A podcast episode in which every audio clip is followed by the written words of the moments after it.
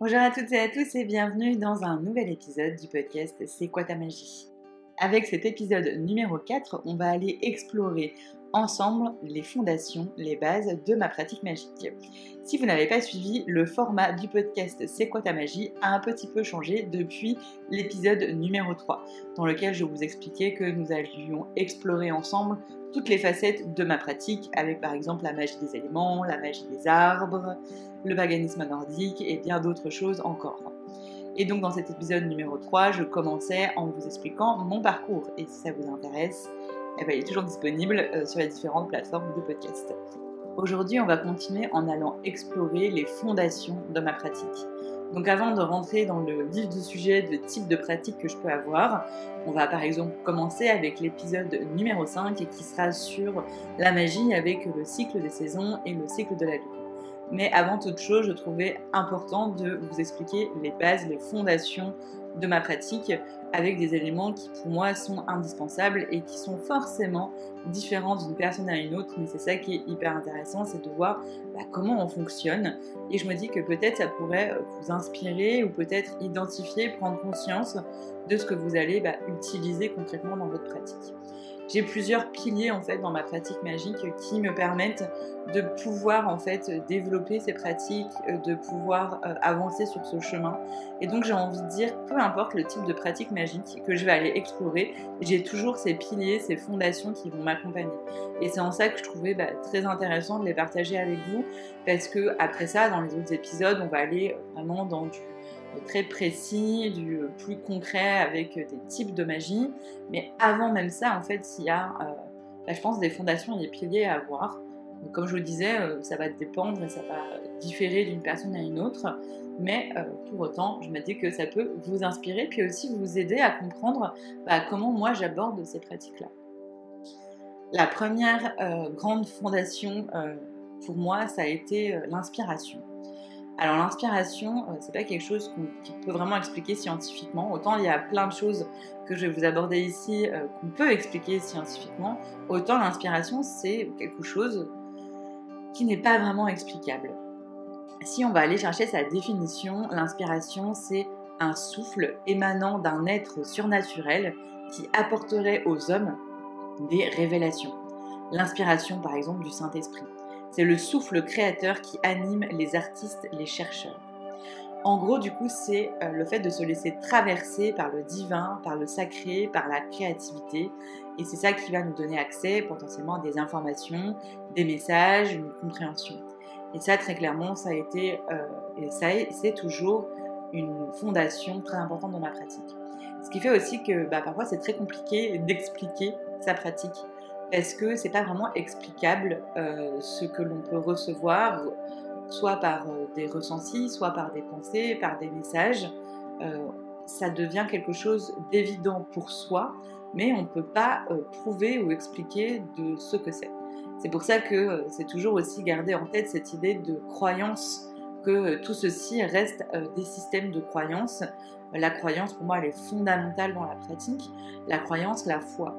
C'est-à-dire que même si euh, on est très loin euh, d'une démarche qu'on peut retrouver dans des religions monothéistes de type le catholicisme, euh, la chrétienté, pour autant, on est dans cette même démarche de croire en quelque chose. Même si c'est croire en l'univers, même si c'est croire aux éléments sans forcément y mettre des divinités ou des entités, il n'empêche qu'on croit en des puissances de la nature qui ne sont pas toujours forcément très explicables et de l'impact que ça peut avoir euh, dans nos pratiques et de ce pourquoi en fait on a ce type de pratique. Et donc bah, finalement moi l'inspiration m'a beaucoup nourri, c'est-à-dire qu'il y a des choses que, que je reçois, que je ressens, euh, que je peux pas expliquer, c'est comme ça. Après bah, du coup j'en fais pas un dogme, je dis pas que c'est une vérité et je dis pas qu'il faut suivre ce ressenti. Pas du tout, c'est pas euh, forcément quelque chose que je vais partager avec les autres, mais c'est quelque chose qui moi du coup va me nourrir sur mon chemin, sur ma pratique, ça va me donner des, éléments de compréhension et c'est ça qui va me guider. Euh, voilà, je suis très guidée par cette inspiration, par ce souffle euh, un peu surnaturel, ce souffle créateur qui va m'animer, moi euh, et ma pratique. Donc ben, la deuxième, le deuxième gros pilier qui est en continuité avec celui-ci, c'est la croyance et la foi. Donc je vous disais, même si c'est des termes qu'on va souvent associer à des croyances monothéistes et du coup des religions monothéistes, du coup, on n'est souvent pas à l'aise avec ces termes-là parce que beaucoup de personnes qui ont ces pratiques ésotériques, spirituelles, euh, ont souvent, ou en tout cas parfois, rejeté euh, les religions monothéistes. Euh, parce que mauvaise expérience, parce que pas dans leurs valeurs, etc. etc.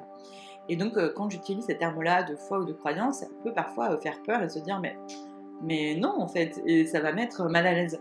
Alors que ben, finalement, c'est un pilier pour moi de ces pratiques-là, puisque on est dans une croyance de quelque chose.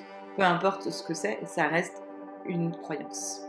Et donc, avoir la foi et croire, pour moi, c'est un pilier qui est très important. Et ça ne veut pas dire que je crois aveuglément, ça ne veut pas dire que je ne doute jamais, loin de là. Et d'ailleurs, c'est un de mes piliers, le doute, mais j'y reviendrai juste après. Euh, pour autant, euh, je sais à quel point c'est important et que tout comme l'inspiration, c'est ce qui va me guider et que si je ne crois pas en ce que je fais, ben je vais pas le faire ou pas le bien faire. Euh, cette croyance, elle a évolué, elle s'est développée dans le temps. On le verra quand j'aborderai euh, le paganisme nordique. Euh, j'ai pas du tout associé ça à des représentations divines au départ. C'était beaucoup plus, et ça l'est toujours d'ailleurs, comme un fondement, c'est-à-dire que autant mes croyances en des entités, des divinités peuvent être remises en question, peuvent évoluer, autant cette croyance dans la puissance de la nature, la puissance des éléments, la puissance des saisons, la puissance de la lune, de l'univers euh, des, mondes, euh, des mondes souterrains, des mondes célestes, euh, cette croyance-là, elle est quasi inébranlable chez moi. Et c'est vraiment ça qui va aussi me guider dans ma pratique.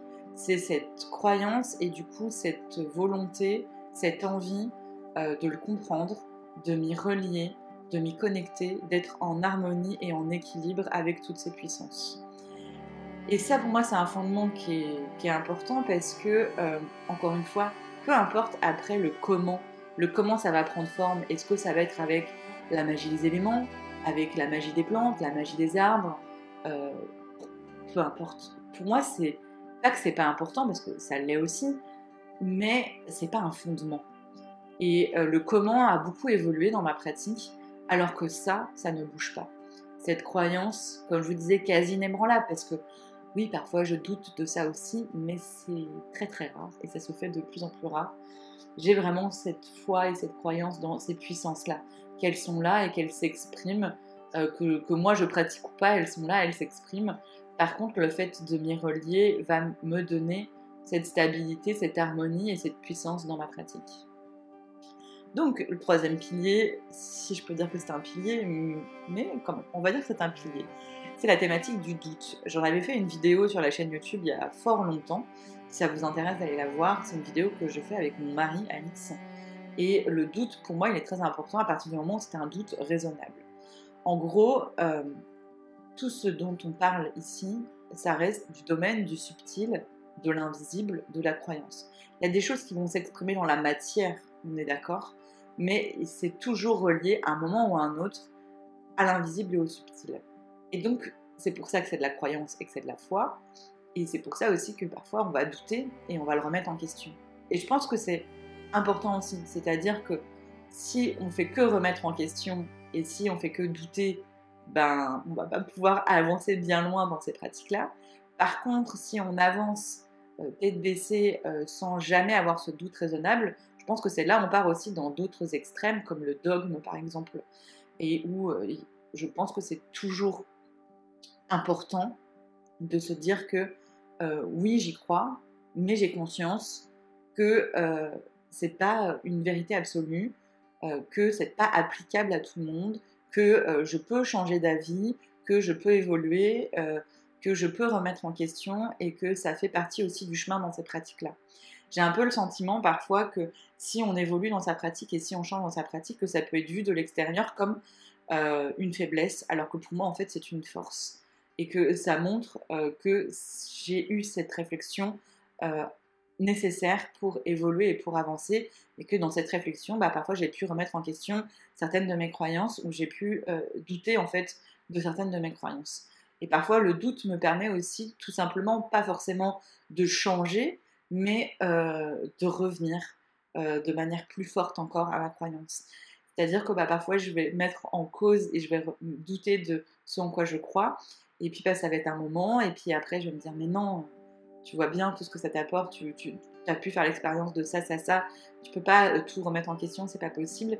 Et là du coup quand je vais revenir à ma pratique, à ma foi, ça va être encore plus fort.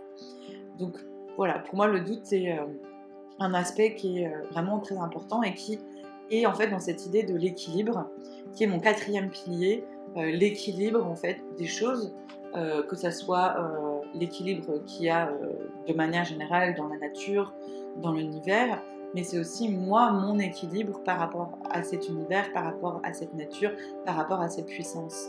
Donc c'est trouver cette stabilité entre l'ancrage et puis bah, l'élévation, ce qu'on pourrait appeler l'élévation. L'idée que oui, il y a des choses qui peuvent s'expérimenter, qui peuvent se vivre dans le subtil et dans la visible, mais aussi dans la matière, et que c'est bien les deux ensemble, pour moi, qui fait toute la puissance d'une pratique. Euh, cette idée d'équilibre, elle va très très loin, mais je vous en reparlerai quand je vous parlerai des cycles des saisons, du cycle de la Lune, euh, qui sont en fait euh, reliés à un cycle beaucoup plus général qui traverse pour moi toute chose, qui est le cycle de la vie, de la mort et de la renaissance. Et dans cette idée d'équilibre, pour moi, il y a vraiment cette notion du cycle qui est mais, fondamentale dans ma pratique, dans ma croyance, dans ma foi, dans ce vers quoi je tends euh, c'est euh, de comprendre ce cycle, de l'accepter, de ne pas le subir et voir aussi bah, d'en bénéficier en fait. Et donc, comme je ne le subis pas, c'est de voir bah, comment je peux le transcender en fait. Euh, ce renouvellement perpétuel de ces étapes de mort, de vie et de renaissance, symbolique, hein, pas forcément physique. on a tous vécu des étapes de mort symbolique, des moments de passage dans nos vies et qui sont souvent subis parce que on attend de nous une espèce de constance, euh, d'une linéarité qui est juste impossible à tenir et qui, je pense, nous emmène souvent dans des souffrances et de réussir à sortir de ça et de voir l'aspect cyclique des choses et du coup cet équilibre qu'il doit y avoir entre ces différents aspects, ces différentes étapes du cycle, pour moi c'est fondamental dans ma vie, mais aussi et surtout euh, dans ma pratique. Voilà pour euh, cet autre pilier. Pour chaque pilier, je pourrais faire un podcast entier de 4 heures, mais euh, je pense qu'on va, on va essayer d'aller à l'essentiel, histoire que ça ne dure pas 20 euh, heures. Et si c'est des sujets qui vous intéressent, bah, n'hésitez pas à venir me le dire. je suis un peu présente partout sur les réseaux sociaux et c'est avec grand plaisir que j'irai explorer un de ces sujets un peu plus en profondeur ici ou en vidéo ou dans un article. Donc on a déjà vu pas mal de piliers. Hein. Alors ils, ne sont pas, tous, euh, arrivés d'un coup. Hein. Ils se sont faits euh, petit à petit, ils se sont mis en place petit à petit et se sont révélés à moi au, fil du temps. Il y a un autre pilier pour moi qui est très important, c'est l'instinct. L'instinct. Euh, alors souvent en fait on va confondre l'inspiration, l'instinct et l'intuition c'est bien trois choses très différentes. On a vu l'inspiration au départ, qui est un peu ce truc inexplicable, ce souffle émanant d'un être surnaturel. Et bien l'instinct, euh, pour moi, c'est euh, la ressource collective. Ça, pour le coup, l'instinct, ça a été quelque chose qui a été éprouvé, en fait, qui a été, euh, qui a été expérimenté, expliqué, et qu'on est capable de, de, définir scientifiquement, en fait. C'est pas quelque chose de l'ordre de, de la croyance, après, il y a forcément les interprétations de chacun. Je vais vous donner une définition partagée de, ce que c'est l'instinct, mais avant ça, de vous dire que pour moi, c'est euh, le lien à cette ressource collective, à cette mémoire collective, à cette transmission. Et du coup, c'est cet aspect qu'on est tous connectés, les uns les autres, que ce soit les êtres humains ensemble, mais je dirais même plus loin, les êtres vivants en fait. C'est quelque chose qu'on peut totalement accepter dans la nature, euh, mais qu'on a vachement de mal à appliquer à l'être humain. C'est-à-dire que dans la nature, on le voit, euh, les animaux, euh, par exemple cet instinct migrateur, hein, le fait que certains oiseaux migrent à certaines périodes de l'année, c'est de leur instinct, c'est pas vraiment expliquer comment ils ont cette information, comment ils savent qu'il faut faire ça, ils le savent et c'est tout ça fait partie de leur mémoire collective, de leurs ressources collectives. Euh, chez les arbres aussi, on retrouve ces aspects-là qui sont expliqués maintenant aussi scientifiquement. Euh, mais chez les êtres humains, c'est quelque chose qu'on a beaucoup plus de mal à accepter. Et pourtant, bah, moi, je pense aussi qu'on a cet instinct, en fait, comme par exemple, pour parler de l'instinct de survie, mais qu'on a cet instinct pour plein d'autres choses On a pu bah, le voir dans l'histoire, quand les premiers hommes ont expérimenté avec certaines plantes, il n'y avait pas de botanistes, il n'y avait pas de recueil de plantes, ils avaient cet instinct en fait. Et pour moi, la pratique euh, magique, spirituelle, sorcellerie, euh, va venir réveiller ces instincts, ou en tout cas, c'est hyper intéressant d'être à l'écoute de ces instincts. Et c'est vrai que c'est très difficile parce que même aujourd'hui, dans ces pratiques-là, il y a un petit peu bah, différentes façons de les aborder. Il y a des personnes qui, comme moi, vont être beaucoup sur l'inspiration, l'instinct, l'intuition. Je vous parlerai aussi de l'expérience, la foi, etc. Et puis il y en a d'autres qui vont être beaucoup plus dans une démarche de recherche universitaire, euh, avec une analyse de texte, etc., qui est tout aussi intéressante, que je peux aussi avoir, mais dans une moindre mesure, et que il est vrai que mes piliers sont essentiellement autour de ces thématiques-là, et beaucoup moins en fait sur euh, de l'analyse de texte et euh, historique et anthropologique, etc.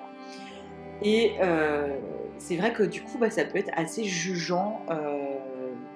assez jugé d'avoir une démarche de ce type-là. C'est assez marrant du coup de voir ça que même dans ce milieu-là qu'on voudrait ouvert euh, parce que bah, ça reste un système de croyance, il y a quand même euh, des gros blocages assez élitistes, je trouve, hein, un peu l'élite de la sorcellerie ou de la magie, qui sont plus dans cette analyse profonde des textes et qui mm, parfois n'arrivent pas du coup à accepter que d'autres vont avoir une démarche beaucoup plus instinctive parce que euh, comme c'est pas écrit dans un livre, ça a moins de valeur et pourtant moi je pense que ça en a tout autant. Je dis pas que euh, ce qu'il y a dans les livres ça n'a aucune valeur et que ce n'est pas intéressant d'avoir cette démarche de recherche, euh, etc. Mais je pense par contre qu'il faut accepter qu'il y a aussi cette part d'instinct en nous et qu'elle est hyper intéressante à explorer et qu'elle est tout aussi valable pour moi que des écrits. Quoi. Et cet instinct, je, pense que je suis quelqu'un de toute manière de base de très instinctive et vous verrez aussi que je suis quelqu'un de très intuitive. Vraiment, c'est quelque chose qui, est évident depuis toujours et c'est ce qui m'a beaucoup mis en marge depuis toute petite. Et c'est pour ça que c'est aussi difficile pour moi de me retrouver aussi encore un peu à la marge, même dans ces pratiques-là, parce que je ne suis pas les codes, de prouver euh, de tout ce que je raconte ou de euh, donner des sources universitaires à chaque fois que je raconte quelque chose. Euh, bah non, en fait, des fois, juste, j'ai cette inspiration, cet instinct. Par contre, je vais bien sûr toujours préciser que c'est de l'ordre de ce que je ressens moi et qu'il faut toujours prendre du recul avec ce que je raconte. Mais pour moi, ça n'a pas moins de valeur, en fait. Et voilà, j'ai fait une digression, mais qui me paraissait hyper importante. Euh, donc pour moi, c'est ce qu'on partage entre, entre, entre, êtres humains, mais aussi avec la nature, et c'est une transmission qui se fait par notre essence même d'être humain. Il y a une transmission qui peut se faire euh, avec le subtil, avec euh, les puissances, avec les forces, avec la nature, entre les êtres humains.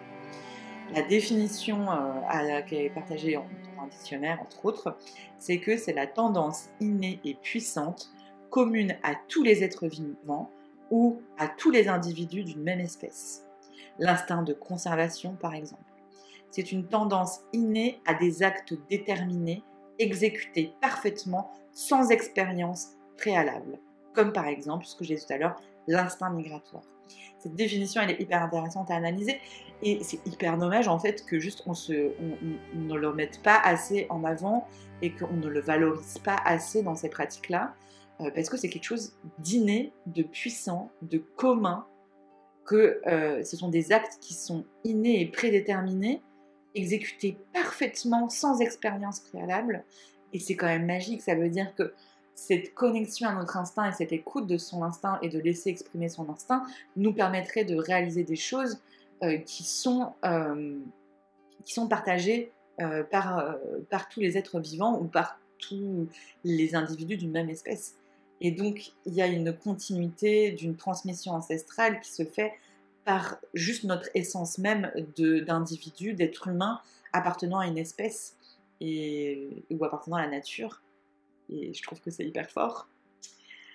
Euh, et souvent, bah, on l'oublie, quoi, parce que euh, bah, pour la plupart, en fait, euh, l'instinct est relié à la survie et que notre survie, aujourd'hui, elle dépend plus de notre instinct. Hein. clairement, pour, je pense, à une grande majorité de la population, une grande partie de la population en tout cas, notre instinct de survie n'est plus nécessaire pour, pour vivre en fait, pour survivre. parce qu'on a accès plus facilement à l'alimentation, parce qu'on a accès plus facilement à l'eau, parce qu'on a accès plus facilement à la sécurité tout simplement. mais notre instinct, c'est pas juste l'instinct de survie, quoi. Euh, et, pour moi, être à son écoute, bah, ça permet d'accueillir ce qu'il y a de plus sauvage en nous, ce qui vient de notre triple, de notre condition humaine originelle. Et je pense que notre instinct, il peut nous aider à comprendre euh, beaucoup de choses dans nos pratiques, euh, à travers, à travers tout ce qui nous a été transmis en fait par nos ancêtres, mais aussi potentiellement par la nature. Un autre pilier qui est en lien avec ça, et il en restera plus que deux autres mais euh, je voudrais euh, finir avec cette idée d'instinct, avec un autre pilier, qui est cette place dans la nature. Et pour moi, c'est lié du coup à cette idée d'instinct, c'est trouver ma place dans mon environnement, dans l'environnement. Et ça, ça a été finalement la première source de ma pratique. J'en parlais dans, je crois que j'en parlais dans ma vidéo où c'est comment commencer la sorcellerie ou qui n'est pas du tout une vidéo, euh, comment dire, euh, pas du tout une vidéo où c'est euh, avec des petits tips et des petits conseils pour se lancer en sorcellerie, mais plutôt une réflexion sur comment moi j'ai commencé la sorcellerie. et dans cette vidéo, je parle de ça, de cette idée que moi, la première chose qui a été importante pour moi, et c'est ça qui m'a emmené dans cette pratique-là, c'est comprendre ma place dans la nature. Et très souvent, les personnes qui échangent avec moi ou qui viennent à moi me demande comment fait-on pour se connecter à la nature et la réponse est mais on fait partie de la nature. Donc il n'y a pas besoin de chercher à s'y connecter. Par contre, de reprendre conscience qu'on est connecté, oui, ça je suis d'accord, mais on ne va pas chercher à se connecter, on l'est déjà par essence. On fait partie de la nature et la nature fait partie de nous. Il y a une interconnexion pour moi qui est essentielle en fait et où il n'y a pas à réfléchir là-dessus euh, sur euh, comment on se connecte quoi, c'est comment on en reprend conscience. Et en fait, pour moi, c'est trouver sa place. Trouver sa place en tant qu'être, en tant qu'individu dans un grand tout. Et c'est l'idée du tout et de l'unité, de, l'un dans le tout, le tout dans l'un, le tout dans l'unité, l'unité dans le tout. Voilà, j'ai fait le tour. Cette notion-là, pour moi, elle est, elle est, euh, elle est essentielle et je ne crois pas l'avoir encore euh, complètement expérimentée. Et c'est ce en quoi je tends en fait, et c'est ce à quoi me servent ces pratiques-là finalement, c'est attendre vers tout ça, hein, tous ces piliers que je vous ai dit là, avec le cycle notamment en particulier, et, cette notion-là aussi de, tout et d'unité, quoi. Comment moi, je trouve ma place et comment je laisse la place à ce tout. Et ça, c'est très difficile dans le sens où on est conditionné depuis la naissance par euh, l'éducation familiale, par l'éducation parentale, par l'éducation à l'école, par euh, euh, l'autorité d'une entreprise dans laquelle on travaille, l'autorité judiciaire de la police, euh, de l'État, euh, de la politique, euh, de la mode, des autres êtres humains, de l'effet de groupe, etc., etc., qui sont essentiels parce qu'on est des animaux sociaux et que c'est une nécessité pour pouvoir eh bien, avoir ce lien social, mais qui fait que bah, souvent aussi on va perdre notre unité, notre individualité, et que je suis convaincue que pour avoir ces pratiques-là, c'est nécessaire d'être sans toutes ces couches-là, de se présenter à nu et uniquement comme on est euh, dans sa profonde nature et pas avec tous ces déterminismes sociaux, parce que c'est ça qui va faire qu'on va être honnête et véritable. Et pour moi, avoir ces pratiques-là, c'est se mettre face à sa vérité, aux vérités, peut-être la vérité, je ne sais pas. Mais en tout cas, c'est se mettre face à une vérité et la sienne en premier. C'est-à-dire que si on n'est pas honnête et qu'on n'est pas vrai vis-à-vis de soi-même, je vois pas comment on va pouvoir accéder à ces pratiques. Pour moi, vraiment, il y a cette notion de, reflet de soi véritable qui va nous permettre en fait euh, d'explorer ces pratiques-là. Donc euh, cette idée d'unicité, d'individualité, pour moi, elle est très importante comme point de départ pour ensuite comprendre sa place dans le grand tout.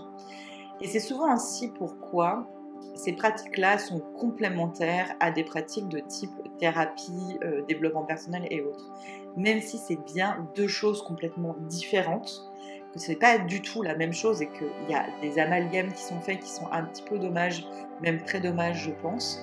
Euh, pour autant, c'est hyper complémentaire et moi-même, j'ai aussi des pratiques qu'on appelle développement personnel et j'ai aussi euh, suivi des thérapies et j'en suis une euh, d'ailleurs encore en ce moment. J'ai fait plusieurs thérapies dans ma vie et j'en ai repris une récemment. enfin, il y a à peu près six mois quand même maintenant. et ça m'aide énormément à faire face à ma vérité, à faire face à moi-même pour pouvoir me présenter tel que je suis dans ma pratique et accéder à ce grand tout. C'est un petit peu pour moi une, étape euh, nécessaire en fait pour euh, trouver sa place dans ce grand tout euh, et accéder en fait à, ce, à, ce, lien qui nous unit à ce grand tout. Autre pilier de ma pratique, l'intuition. Alors elle, pour le coup, elle a été étudiée scientifiquement. Et je vous en ai parlé dans l'épisode 3 de ce podcast de comment ça fonctionnait à peu près, même si je n'ai pas fait euh, tout, un, déballage d'études scientifiques parce que euh, je ne suis pas assez euh, calée sur le sujet et je vous invite à vous renseigner si ça vous intéresse. Mais pour le coup, son mécanisme a été étudié et en fait, c'est ce qui se passe dans l'arrière-plan en fait de notre conscience, donc en partie dans l'inconscient, et qui va amener en fait le résultat à notre conscience. C'est pourquoi en fait, elle nous apparaît un peu comme inexpliquée et comme venant de nulle part, comme l'inspiration. Sauf que c'est bien différent parce que là, pour le coup, l'intuition, elle est explicable. L'inspiration, elle vient vraiment de nulle part pour le coup. Alors que l'intuition, non. Elle nous paraît comme inexpliquée et comme venant de nulle part, mais c'est pas le cas. Sa définition euh, exacte, c'est que c'est une forme de connaissance immédiate qui ne recourt pas au raisonnement. Comprendre par intuition, sentiment ou conviction de ce qu'on ne peut vérifier, de ce qui n'existe pas encore. On dit par exemple se fier à ses intuitions. Du coup, c'est très frustrant l'intuition parce qu'elle n'est pas du tout euh, valorisée non plus, alors qu'en soi, elle est véritable aussi. Dans le sens où, en fait, l'intuition, c'est l'accès au résultat d'un raisonnement. Et on n'a pas accès au raisonnement directement. On pourrait y accéder en soi, puisque le raisonnement, il s'est bien fait. C'est juste qu'il s'est fait en arrière-plan de notre conscience. Donc on n'a pas conscience du raisonnement, on n'a que conscience du résultat de ce raisonnement. Et c'est en ça que du coup, bah, ce qu'on appelle l'intuition est jamais valorisée jamais pris en considération, alors que finalement, bah, elle est tout aussi intéressante qu'un raisonnement explicable. Euh, on a le résultat d'un raisonnement quoi qu'il arrive, c'est juste que parfois on peut expliquer le raisonnement et parfois on peut pas. Donc c'est en ça qu'il faut bien faire la différence entre l'inspiration euh, et l'intuition. Moi j'ai une intuition qui est particulièrement développée euh, parce que j'ai des connexion neuronale euh, puissance 10 000. Euh, je ne vais pas euh, m'étaler sur le sujet parce que, parce que très clairement, c'est pas le sujet du podcast et que, et que je suis pas très à l'aise d'en parler. Mais voilà, j'ai des connexions cérébrales puissance 10 000 et du coup, il y a beaucoup de choses qui se passent en arrière-plan chez moi. Et c'est très frustrant parce que je ne peux pas expliquer le raisonnement, mais, mais pourtant j'ai accès au résultat. Quoi. Euh, je le sais, mais je ne peux pas expliquer euh, comment je le sais. Euh, donc en fait, il y a plein de connexions qui se font dans, le cerveau, des connexions cérébrales, et plus ou moins en fonction des personnes, c'est-à-dire qu'il y a des personnes qui vont avoir plus de connexions que d'autres, et quand il y a beaucoup de connexions qui se font, bah, souvent, du coup, il y a beaucoup plus d'intuition. Parce qu'il y a tellement de connexions qui se font que de toute façon, suivre leur raisonnement, c'est quasiment impossible. c'est quelque chose que j'ai beaucoup travaillé en thérapie, parce que c'est quelque chose que que je vis euh, pas toujours très bien, ces, connexions, euh, qui, sont nombreuses et, complexes. Et, euh, on, a tenté cette expérience d'aller essayer de remonter le raisonnement d'une intuition. C'est pas que c'est impossible, mais c'est que c'est quasiment impossible et que c'est d'une difficulté sans nom et, très fatigant. Et du coup, bah, je t'en fais pas. Et du coup, on, va prendre le résultat. Donc voilà, l'intuition pour moi, elle, a été, elle est aussi essentielle dans le sens où je m'intéresse à beaucoup de choses. Il y a beaucoup de choses qui se passent en arrière-plan de ma conscience. Euh, il y a beaucoup de choses qui se connectent, auxquelles bah, j'ai pas forcément directement accès, mais qui m'apportent des résultats euh, vraiment très forts et où il y a des, euh, des lumières qui se font dans mon cerveau en mode Ah, mais oui, c'est ça. Et euh, le fait de faire confiance à ça, je pense que ça m'a permis d'aller dix fois plus vite que euh, des personnes qui seraient justement bah, pas à l'écoute de leur intuition parce que considérées comme pas valorisées. Après, il y en a qui ont des difficultés à accéder à leur intuition, ça c'est autre chose, mais c'est un peu comme l'inspiration. En gros, l'inspiration, l'instinct et l'intuition sont trois piliers pour moi de ma pratique qui me permettent d'avancer, euh, de comprendre et de, de conscientiser, d'analyser. Euh, en dehors des livres euh, et de formations ou autres, mais qui aujourd'hui ne bah, sont pas valorisés dans notre société et qui ne sont pas non plus valorisés dans ces pratiques-là, alors qu'on est censé déjà être marginalisé finalement avec ce type de croyances, mais même dans la marge, on va quand même avoir euh, eh bien, de l'exclusion vis-à-vis de cette approche. C'est dommage, mais c'est comme ça. Euh, du coup, je suis contente de pouvoir en parler un peu librement sur ce podcast parce que j'ose pas forcément toujours en parler. Et donc voilà, je suis très contente de le faire aujourd'hui. Et donc, euh, bah, pour moi, l'intuition, elle est tout aussi importante, comme je disais, comme l'instinct et l'inspiration. Et c'est ça qui m'amène en fait à, des prises de conscience. Euh, et c'est ça qui m'amène à des, des, résultats de réflexion qui sont profondes en fait euh, soit qui viennent de mon instinct, soit qui viennent de mon intuition, soit qui viennent de nulle part comme l'inspiration, et quoi qu'il arrive, qui me nourrissent énormément. Et euh, comme je disais, ouais, je pense que c'est pour ça que bah, parfois ça va plus vite que, d'autres et que j'arrive à expliquer des choses aussi euh, qui parfois apparaissent inexplicables. Par exemple, je, fais, je, commence toujours mes formations, mes retraites, mes accompagnements par le cycle, la compréhension des cycles et en particulier de la lune et des saisons. Et le cycle de la Lune et le cycle des saisons, euh, très clairement, on nous en rabat les oreilles euh, de partout, tout le temps, dans tous les livres, sur tous les sites internet, dès qu'on touche un petit peu à l'ésotérisme et à la spiritualité. Et je me suis dit, franchement, je vois pas ce que j'ai apporté de plus à ce qui a déjà été dit 50 000 fois, mais ça me paraît tellement important que tant pis, je renfonce le clou. Eh bien, à chaque fois, les personnes sont sorties euh, de ces explications en me disant oh, mais enfin j'ai compris la manière dont tu l'as expliqué m'a permis de comprendre ça. Et en fait, j'ai cette connaissance euh, instinctive, intuitive, d'inspiration qui me permet en fait d'aborder les choses différemment et d'apporter un autre regard et d'apporter euh, d'autres pistes de réflexion qui, je pense, aident beaucoup. Parce qu'on en vient un peu aujourd'hui, on dérive du podcast, mais c'est pas grave, je suis très contente de parler de ça parce que ça me tient tellement à cœur, ça me fait tellement plaisir d'en parler on arrive un peu aujourd'hui à une aseptisation dans ces pratiques où il faut tous penser pareil, il faut tous être d'accord sur la même chose, et sinon bah, ça veut dire que tu es le vilain petit canard, que tu es le petit mouton noir et que tu, sors du, euh, tu dois sortir du troupeau. quoi. Et c'est, pour moi c'est hyper frustrant et c'est vachement décevant.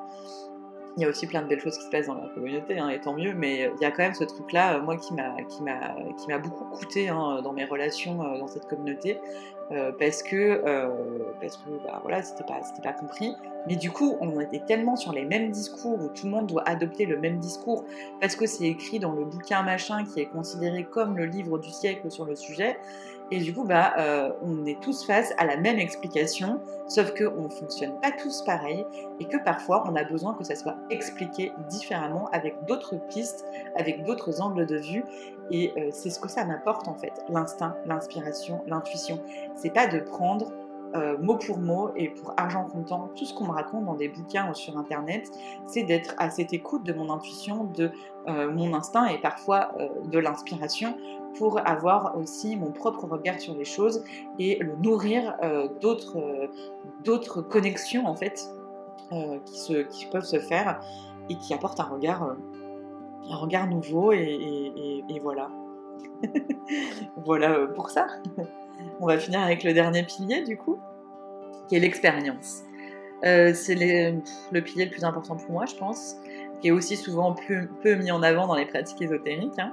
Qu'est-ce que c'est que l'expérience? Je suis allée chercher la définition. C'est l'expérience de quelque chose, donc c'est le fait d'éprouver quelque chose dans sa réalité. Épreuve que l'on en fait personnellement.